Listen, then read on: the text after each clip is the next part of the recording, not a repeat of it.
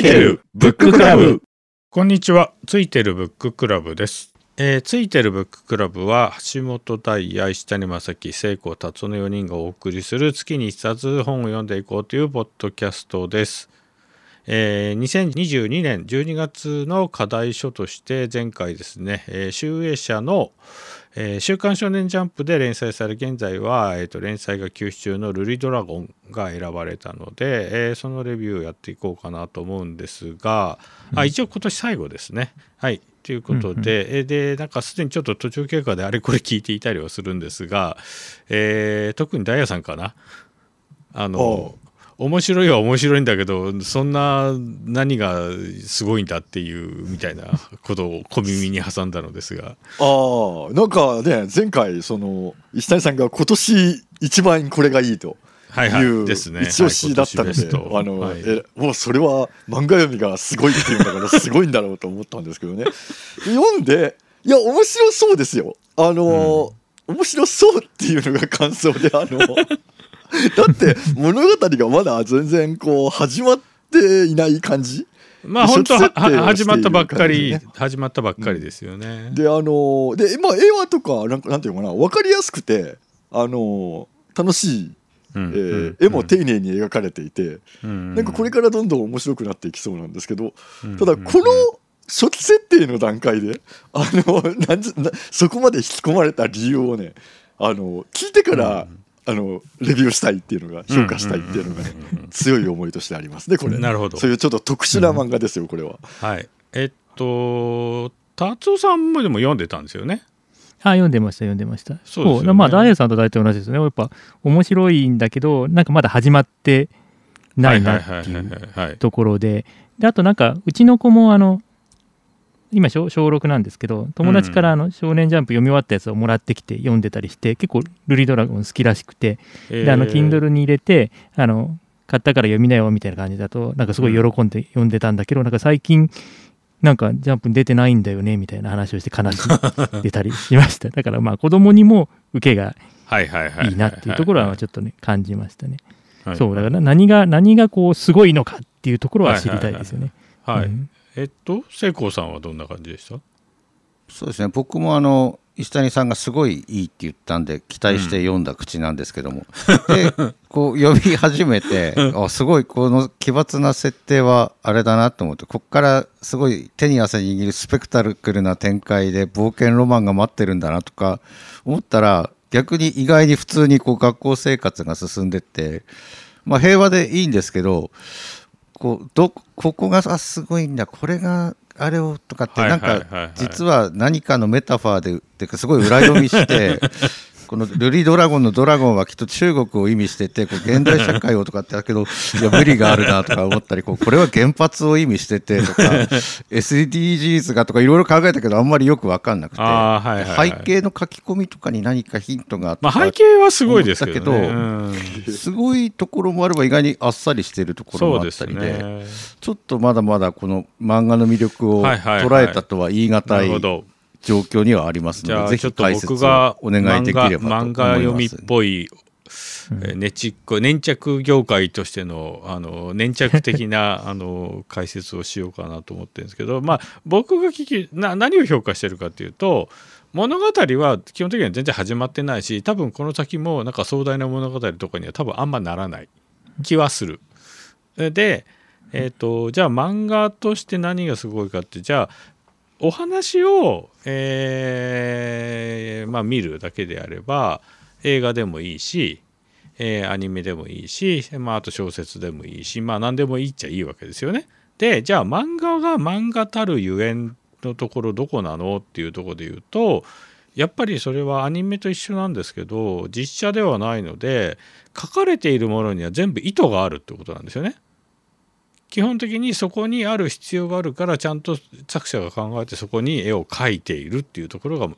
偶然猫が通ったとかないわけですよ。猫がそこに書かれているっていうことには、なぜそこに猫がいるのかっていう理由があるんですね。適当に書きましたっていう理由でもいいんだけど何かしらの理由が必ずあるっていうところででそうすると漫画の魅力どこだろうって言った時に場面場面の描写なんですよね。描写として一枚の絵としていろんな情報が入っていてでなおかつ話が、えっと絵で説明する言葉で説明するみたいなところのところがちゃんと絵が物語を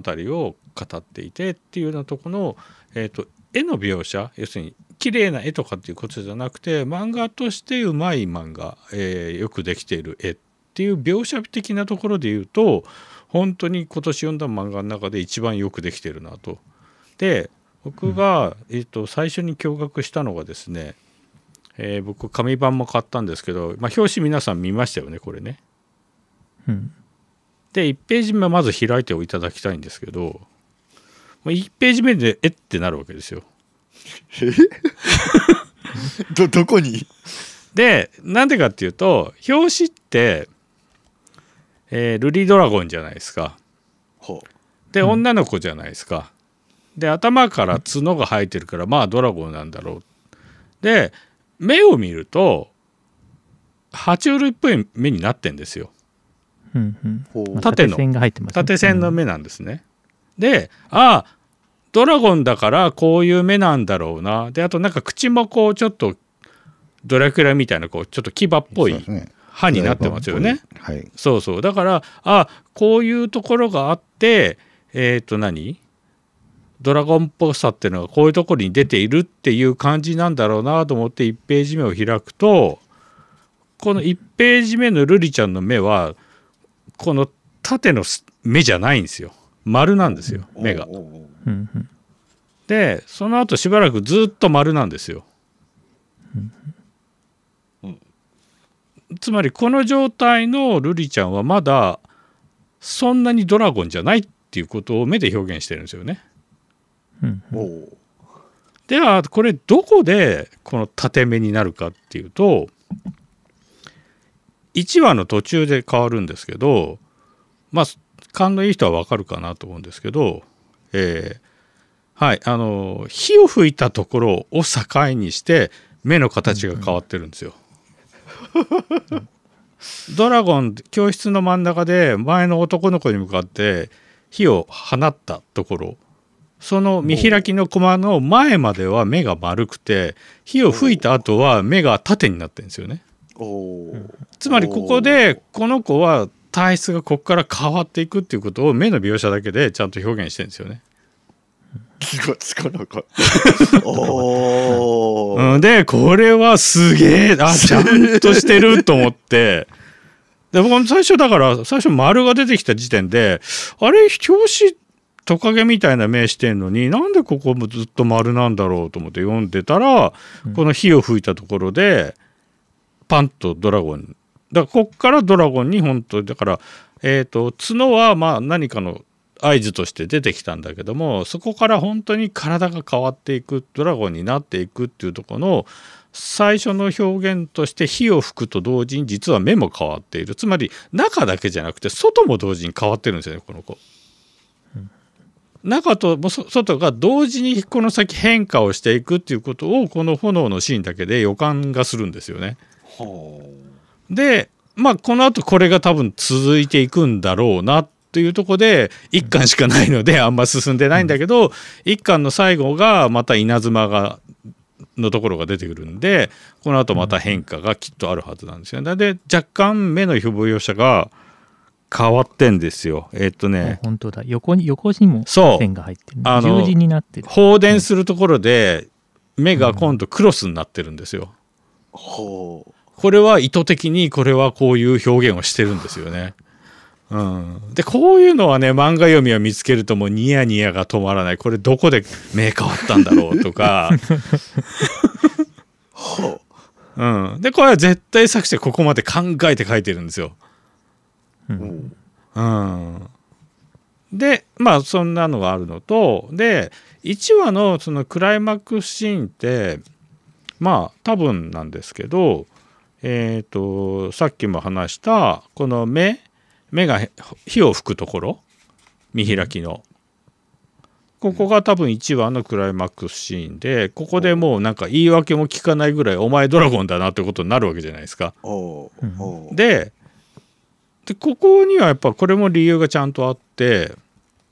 えっ、とまあこれよくあるネットとかでもよく話されるアニメとかの流れでもよく言われるかな。あの主人公とヒロインはなんで教室の一番後ろや窓際に座ってることが多いのかっていうやつがあるんですよ。うんそれは理由があってやっぱ教室があって四角があって、えー、と一番後ろとか窓際ってその先に人がいないんですよ。うんうんだからその2人にプッと寄って描くと背景の人を描かなくていいんですよね。うんうん風景背景だけ描いて窓の外描いてその2人が喋ってても違和感がないわけですよ。うんだから、えー、と端っこもしくは窓側っていうのを、えーよく出てくる人の席にしがちなんですね。それは制作の都合で。ところが、えー、とこれ26ページかな。ルリちゃんが初めて教室に着くところでルリちゃんど真ん中なんです席がね。うん、であれって思うわけですよ。その時点で。思うかな。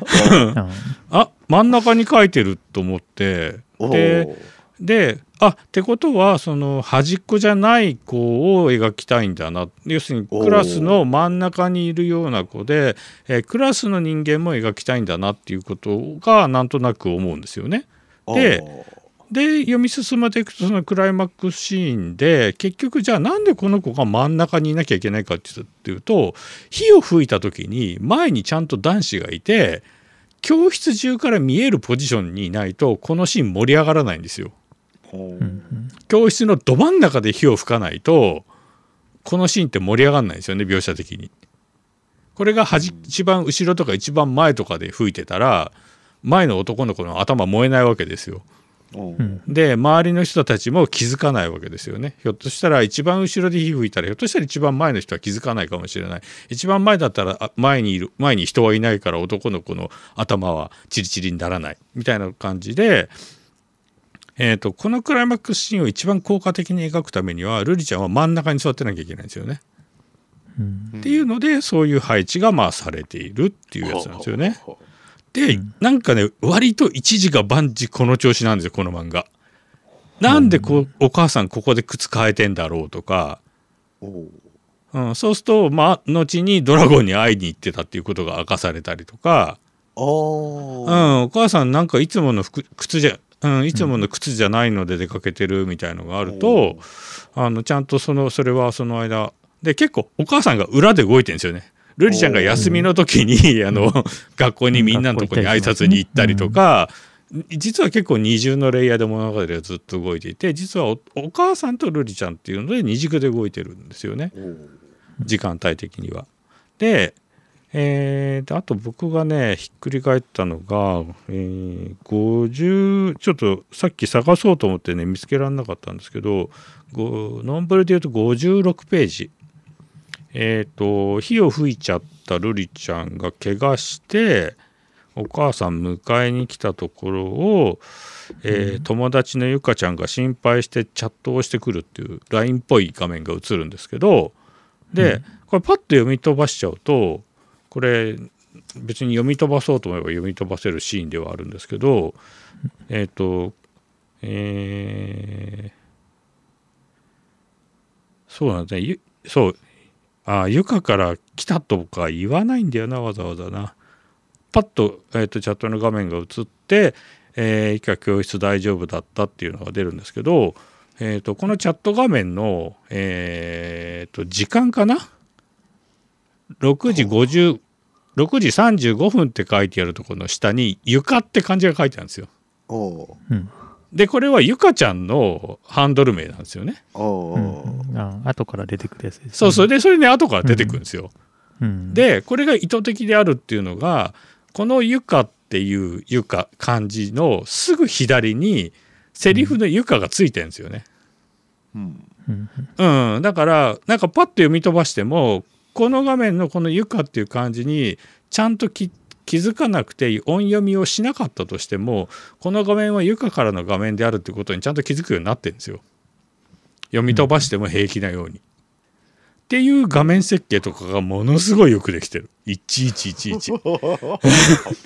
でこれこん、うんうん、でこんなものを週刊連載でやってたらそれは倒れる。うんうんうんだから全部その一コマ一コマ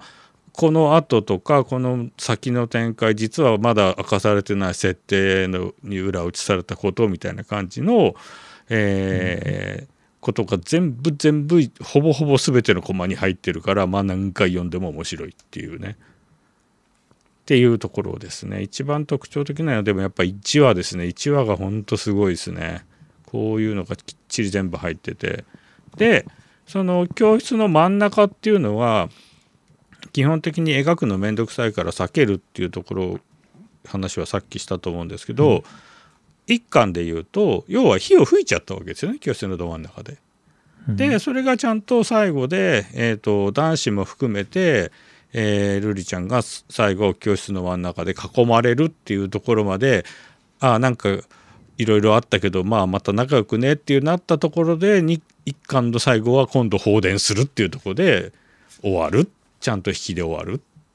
で本来であればもうもっとここからね、えーと、おそらく何巻かかけてこの女の子がどうなって変化していくのか中がどう変わっていくのか外がどう変わっていくのか。まあね一応想像すれば最後本当にドラゴンのような姿形になって、えー、街を破壊するところまでありえるっちゃありえるんですけど、うん、まあそういうふうにはまあ多分ならないとは思うんですけどそういう感じで、えーと、展開していくっていうところが実はちゃんと1話の中に全て割と実は種としては仕込まれていてでそれをちゃんと紐解いていくっていう一環になっていてでとはいえこれで終わりじゃないよっていう引きででまた最後、まあ、さっきも話しましたけど目か表紙で目に気づいて目がおかしいってなってまた今度目が今度10時になるっていうところでちゃんと終わっているっていう非常によくできた漫画ですね。はい、ということで、まあ、ざっくり言うとこんな感じですね。はい、だから話の内容じゃないんですよね。話の内容は基本的にはあんまどうでもいいっちゃどうでもいい。うん、じゃあそれよりはその一つの世界を描くために漫画家っていうのはここまで考えて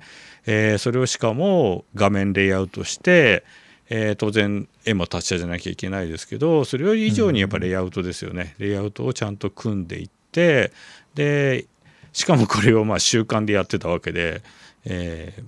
ー、まあ、月間でもどうだろうっていうぐらいの非常に緻密な設計をしてなかなかこのレベルに緻密な仕事をしている漫画にはなかなかめったに重い目に書かれないので、えー、これはもう本当今年僕にとっては漫画読みとしてはもう今年ベストっていう話でございました。うん、なるほど。まあでも本当1話がすごいですね。本当1話がすごい。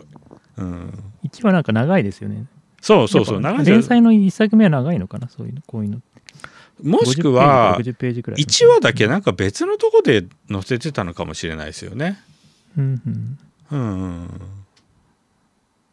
それはあるかもしれない。なんか1話がなかなか終わらないから僕もちょっとびっくりして最初は。うん、うん、で結構こういうのはお話じゃなくて描写だったりレイアウトのうまさだったりするから結構これアニメになると良さが消えちゃうんですよね意外と。うん、うん。これはやっぱ漫画の良さではあったりするっていう。アニメはパッパ進んじゃいますからね。そうそうなんですよ。どんどん進んじゃうでそうそう。でだから僕とか結構本当これ時間かかるんですよね。1話ずつ読むのが。あここはこうなってこうなってんだみたいな感じで何度も読み返したりとか。うん。美術館に行けば、まあ、絵が分かってる人だと長いけど僕だとすごい美術館回るの早いみたいな。まあまあまあそうそれそうかもしれないですよね、うん、だからまあまあそんな感じでだから漫画読みとして漫画の良さがすごく凝縮されている、うん、だから話の面白さだけが漫画じゃないよっていうとこなんですよね。うん、漫画という表漫画という表現の素晴らしさを教えてくれる漫画なので、これは漫画読みとしては称賛しないわけにはいかないっていう感じでありました。勉強を教えてくれる人ってのは後に重要人物になってくるいやーなんかうさんくさいですよね。なんかこう、うん、ただの友達じゃないような。そうそうそう。なんかうさんくささがもう表、うん、いろんな表情とか持ってるものとかから漂ってくるんですよね。うん、うん、なんかね友達っぽいような何か含みがあるような。そうそうそうそうそう。そうなんですよ。そうなんですよ。でその仲のいいゆかちゃんとその女の子は結構同席しないじゃないですか。うん。最後の方とかなんかスタバに行く時もねゆかちゃんはついていかないとかね。うん。うんそうそうそう。なんかあるんですかねやっぱり。そうそうそうそう。この頭のいい女の子怖いよね。うん。でも怖いっていう話は話としては一切出てきてないんですよね。やっぱり。何度読み返しても。うん。単に仲良くしようよとか、ううんん、なんかさっぱりしてる性格だよっていう描写はあるんだけどこの子が怖いっていうに関するぶ多分お話としては内容はほぼ入ってないはずなんだけど、なんか表情とかそのもろもろからなんかこいつやばそうだっていうことは読者は実は感じ取ってるんですよ。でもそれは作者がそうなるように描いてるんですよね。うん、でもそれははっきり言っちゃうと話としては面白くなくなっちゃうから、匂わせるっていうところのために絵を使っている。レイアウトもおそらくそうですね。だから、えー、とか顔一個撮っても上から見た顔その人を上から見るっていうのとし下から見上げるっていうので受ける印象は全く変わるじゃないですか。うん。1対1で話してる描写をしてる時に、うんでその辺のカメラの位置とかもやっぱりゆかちゃんとは違うところからの目線で描かれてるんですよこの女の子は。だから多分なんなんだか不穏な感じがするっていう。うん、はいでなかなかねそこまで考えさせてくれる漫画ないんですよね。うん、しかも多分この人若いですよねきっと。うん僕ちゃんとそこ調べてないんですけど多分すごい若い作家さんだろうけどまあちゃんと時間と手間をかけて丁寧な物語を作ってるなっていうこういう作家さんは非常に褒めたたえたいなというところであります。はい。ご納得いただけましたでしょうか？そうあとそうだあのちょっと僕感じたのがなんか結構そのアングルがあちこちあちこちなんか上から撮ってみたりさっきのね顔もそうだけど教教室にしろスーパーとかもそうスーパーでなんかあのゆかちゃんと会った時とかもこっちから撮ってこっちから撮ってこっちから撮ってみたいな感じでありとあらゆる角度で背景が描かれていてこれは大変だなっていうのはちょっと思ったのとあとなんかあの、なんだろう、そのグラデーションみたいなやつが、なんか全部線線で細かく書いてありますよね。なんかうん。スクリーントーンみたいなので、なんかやるのかなと思ってたけど、なんか全部本当に全てが線画になっていて、はいはいはい結構なんかそういう細かいの大変そうだな。なんか黒板とかもなんか黒からグレーなところもなんか全部、あの、縦線横線の組み合わせでなんかこう、明るさを変えるみたいなのも書いてあだから多分今時なんで多分デジタルだとは思うんですけどデジタルでトーンとか使っちゃうと,、えー、とアナログのトーンってやっぱ削ったりとかいろんなテクニックが実はあったんですよねただ貼るだけじゃなくて。でもアナログのやっぱあのデジタルのいわゆる漫画用のその、ね、ソフトウェアのツールであのトーンとか使っちゃうとやっぱなんかベタってしちゃうんですよね。ううんんうん、だからやっぱそこも自分の特徴を多分出したいんじゃないですかね。そうすると全部線で書いた方がその人の特徴がやっぱ出るので、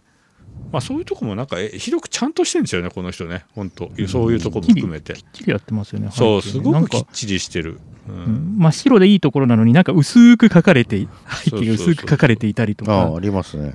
うん。そうそうそう。なんかそういう背景見てても結構面白いなとは。でもそれとひかそうそうそうするそれを思うと結構スタバの背景とか意外といい加減なんですよね。ね。スタバとかなんかジャーって線引かれて終わり終わりなんですよね。うん、だからそれよりやっぱりその家とか教室とかのがすごく丁寧に書かれてますよね。うん、なんだろうな。なんななんで不穏なのかっていうところまではちょっと僕は読み取れないんですけど、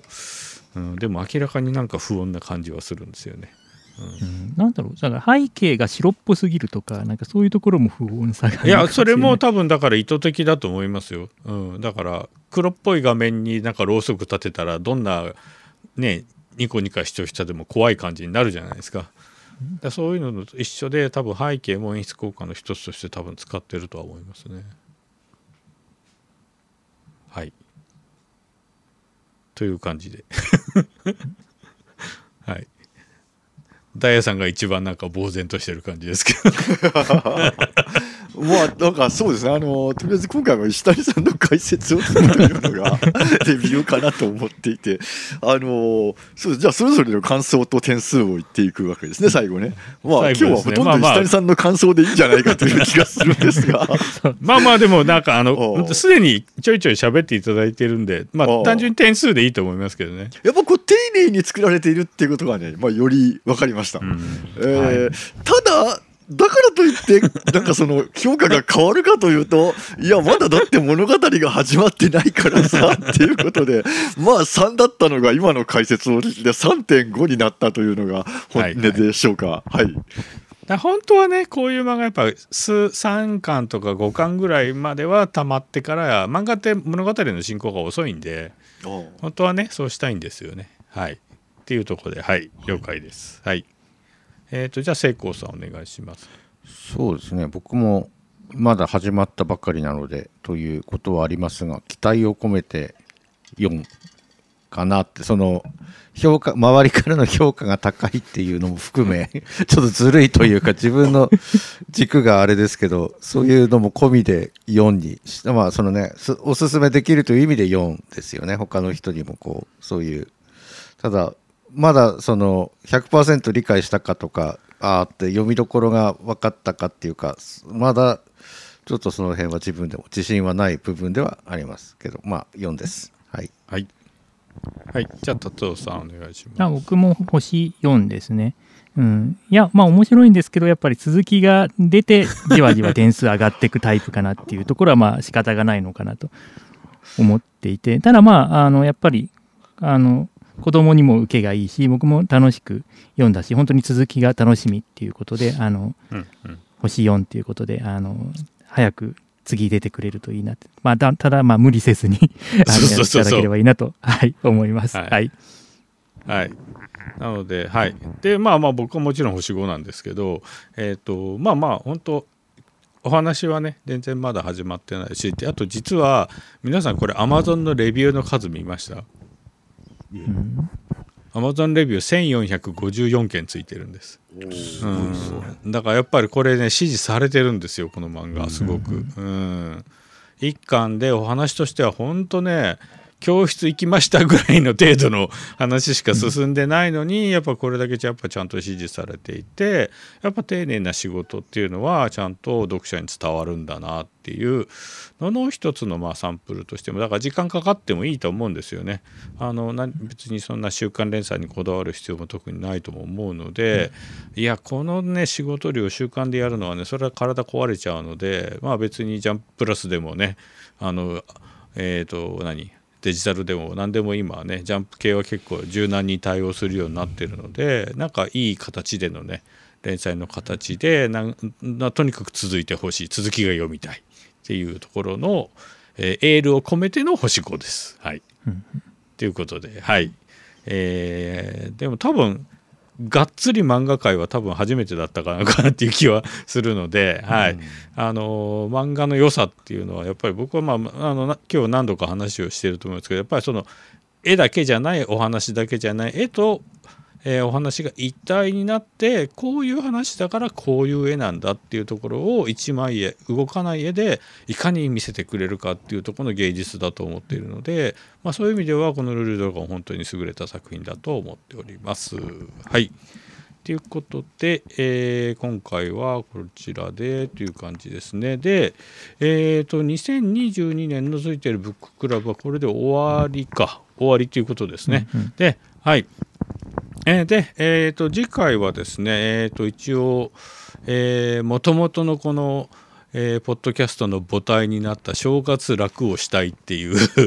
えー考えから始まってる実はこのついてるというついてるブッククラブついてるポッドキャストの試みなんですけども、えーそれをの監修を習ってですね、えー元旦から、え2本立てで、えーお届けできるよう、え宮本さんが頑張っ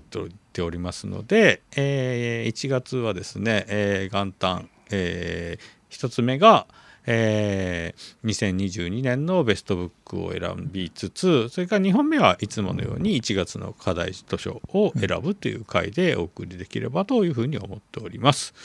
えー、そっか、えー、これで最後だからこうなるんですね。えー、では、えー、来年もよろしくお願いいたします。えー、なんですか、良いお年をでいいですかね？良いお年をじゃあ最後ではいよいよい年を はい。はい。バラバラ はい。じゃあ来年もよろしくお願いいたします。よろしくお願いします。よろしくお願いします。